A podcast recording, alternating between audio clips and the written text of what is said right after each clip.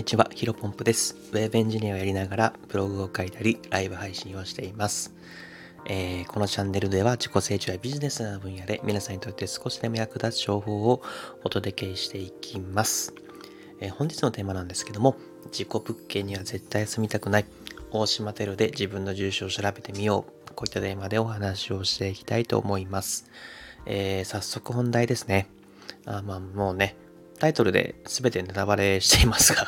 頑張って話していきたいと思います。えー本日はですね、まあ、事故物件に住まないための方法をお話ししていきます。えーでに知ってるよという人もね、いるかもしれませんので、うん、そういった方がはですね、まあ、聞き流すか。まあ、最悪ね、今日の放送は、まあ、知ってる人はね、えーもうほ、再生ボタンを止めていただいても、えー大丈夫です。また明日からの放送、もしくはね、過去の放送で、まあ、タイトルを見て、あ、これ良さそうだな、みたいな、ちょっとためになりそうみたいなのね、えー放送がありましたら、そちらを聞いていただけると嬉しいです。で、えっ、と、そうですね。し、ま、話を戻します。まあ、皆さんはね、えー、と人生でね、数回引っ越しすると思います。まあ、本当に多い方だとね、えっ、と、まあ、賃貸物件って2年更新じゃないですか。だから2年ごとの更新ごとに、えー引っ越しをしてるしてるよっていう人もいると思いますね。まあ、その際に、やっぱり絶対に自己物件には住みたくないという人は、えー一定数いるんじゃないかなというふうに思っています。まあ、一定数います、一定数いるんじゃないかなと思ってますって言ってると、なんか、俺は違うぞみたいなえ感じの言い方ですけど、あの、もちろんね、僕自身も、え絶対に自己物件に住みたくない派の人間です。うーん、なんだろうな、霊感とか、うーん、なないんですけど、あの、何も感じないですし、でもなんか普通にまあ嫌ですよね、気持ち的に。まあ、あとはね、それこそ自己物件の内容によるかなというふうに思ってます。まあ、自己物件と呼ばれるものにはですね、まあ、告示、告示事項ですね。でこういうのは大抵あります。まあ、告示事項っていうのは、まあ、簡単に言うと、まあ、例えばある物事や過去の事象で、まあ、契約するかどうかの重大な判断の一部になり得るもの、うん、と言ってもいいんじゃないかなというふうに思ってまして、えー、と例えば、えーとまあ、例えば、うん、一般的に皆さんが想像できるあの、まあ、殺人事件があったとか、というのはもちろん告示事項ですが、まあ、他にはですね、えー過去に、この賃貸物件では過去に、えー、と盗難に入ったことがありますよと。これもね、立派な告示事項です。僕自身はね、後者の告示事項、その盗難に入ったとか、例えば10年前になんか、あのー例えば入居者さんが、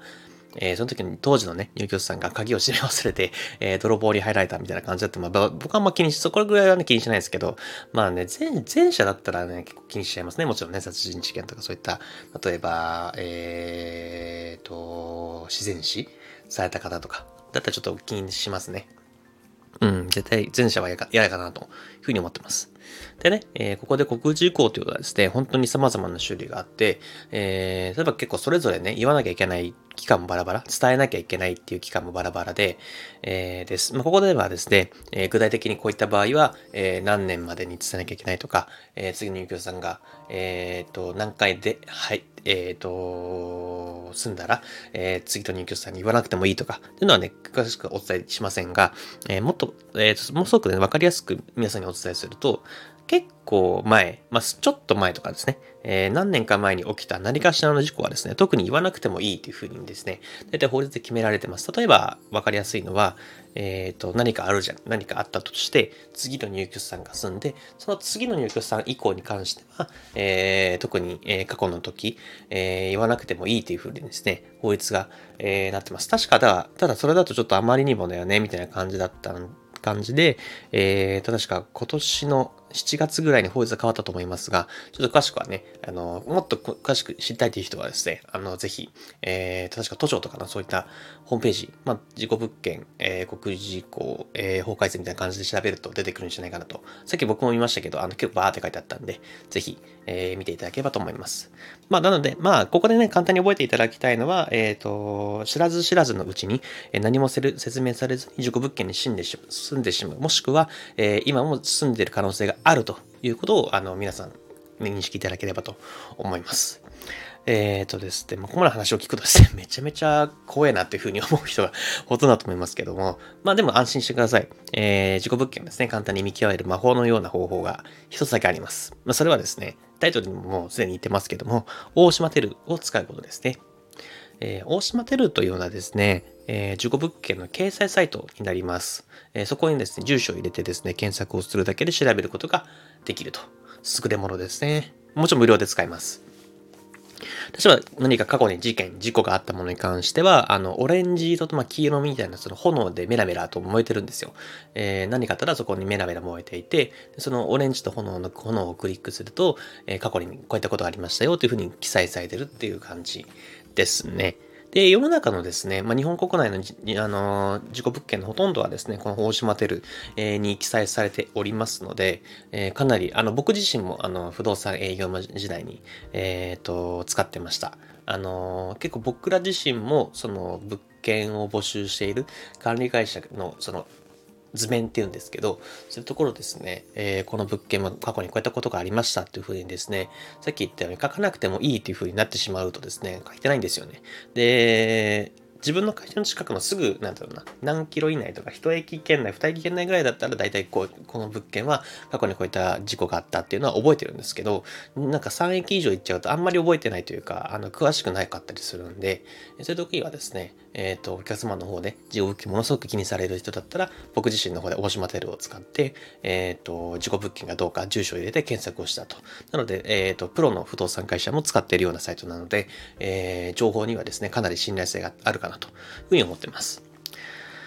なので、えっ、と、まあ、ちょ繰り返しになりますけど、この物件がいいなと思ったら、えお部屋探しの時にですね、迷ったらですね、ぜひぜひ、あの、後々後悔しないように、え、契約する前に調べておくのがいいんじゃないかなと思います。で、僕がですね、不動産営業マン時代にこの話をお客さんにしていた時にですね、大体半分以上の人はですね、僕が話す前に、あ、大島テルってありますよね、自己物件調べるサイトですよね、っていうふうに知っていたので、えっ、ー、と、まあ、今回初めて聞いたよっていう人はですね、ぜひね、えー、次のお引越しの時に覚えていただけると嬉しい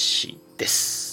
で、一旦ここで終わりなんですけど、ここから二つで、あの、怖い話というか、あちょっと後味悪い話をしていくので、えー、ぜひね、怖い話、ちょっと、あの、あんま聞きたくないなと、えー、寝るの、寝れなくなっちゃうという人はですね、ここで再生ボタンを止めてください。で僕、あの、言いましたからね。あの、ここからですね、聞いている人は自己責任で お願いいたします。色ポンプのせいで寝れないよというのはですね、受け付けませんので、はい。でですね、2つあって、まず1つ目は、1個目はね、もうこれはですね、まあ、もしかしたら気づいてる人もいるかもしれないんですけど、自分の家もね、検索できるってことなんですよ。もうこれめちゃめちゃ怖いですよね。えー、もしかしたらですね、皆さんが今住んでらっしゃる物件が、えー、事故物件かもしれないです。まあその場合はね、もう知らぬが仏という、まあことわざの通り調べない方がいいんじゃないかなというふうに思っています。僕はね、まあ不動産の、えー、プロだった、プロというかまあね、営業マンで働いてたんで必ず物件を調べる、んえっ、と、必ず物件を契約する前は調べていたんで、あれですけど、まあ友人とかにこの話をすると、じゃあいや、ちょっと怖いから調べねえわ っていうふうに 言う人がほとんどなんで、ここも調べない方がいいんじゃないかなと思っています。で、最後雑談で、まあ、これがさっきの二つ目なんですけど、僕はね、約5年ぐらい不動産会社に勤めていたわけなんですよ。で、まあ、それこそ何何十件、何百件の物件もありましたが、えー、自己物件のね、個下の階を見に行ったことがあるんですね。もちろん、お客さんにはその旨伝えたんですけど、まあ、あんまり気にしないです、みたいな感じのお客さんだったんで、あじゃあまあね、えっ、ー、と、まあ、物件自体はいいし、見に行きましょうかと。で、なんで一回下だったらそんなにじゃんみたいな思われた方もいるかもしれないですけど、実はですね、その物件、一個上の物件は、その、まあね、えっ、ー、と、殺人事件が起きた場所で、まあ、んまりね、ちょっとジェスチャーをね、やっても、あの、音声っていうこのラジオ配信だと、ま、伝わらないので、えー、言葉でしっかりお届けするとですね、まあ、あの、バラバラにしてですね、もうお風呂かトイレに流したというような感じでありました。えー、と、まあ、先ほども言ったんですが、僕は霊感もないし、えー、お客さんもね、えー、また気にしないですよというふうに言う方だったんですけど、うん、まあ、入ってね、なんか、もうめちゃめちゃ気味悪くて で、お互いに無言で顔を見合わせて、うん、出ましょうか、つって、あの あの、そそくさと部屋から出ました。まあ、完全にね、あの、思い込みの可能性ももちろんありますけど、やっぱりね、なんかちょっとね、気味悪いなと思ったんで、うん、普通の物件が一番かなというふうに感じた、えー、次第でございます。少し後味は悪いですが、またですね、明日からはですね、えー、通常通りの運転本、通常運転で参りたいと思います。えー、また引き続き、新しい時代をコツコツ歩んでいきましょう。お疲れ様です。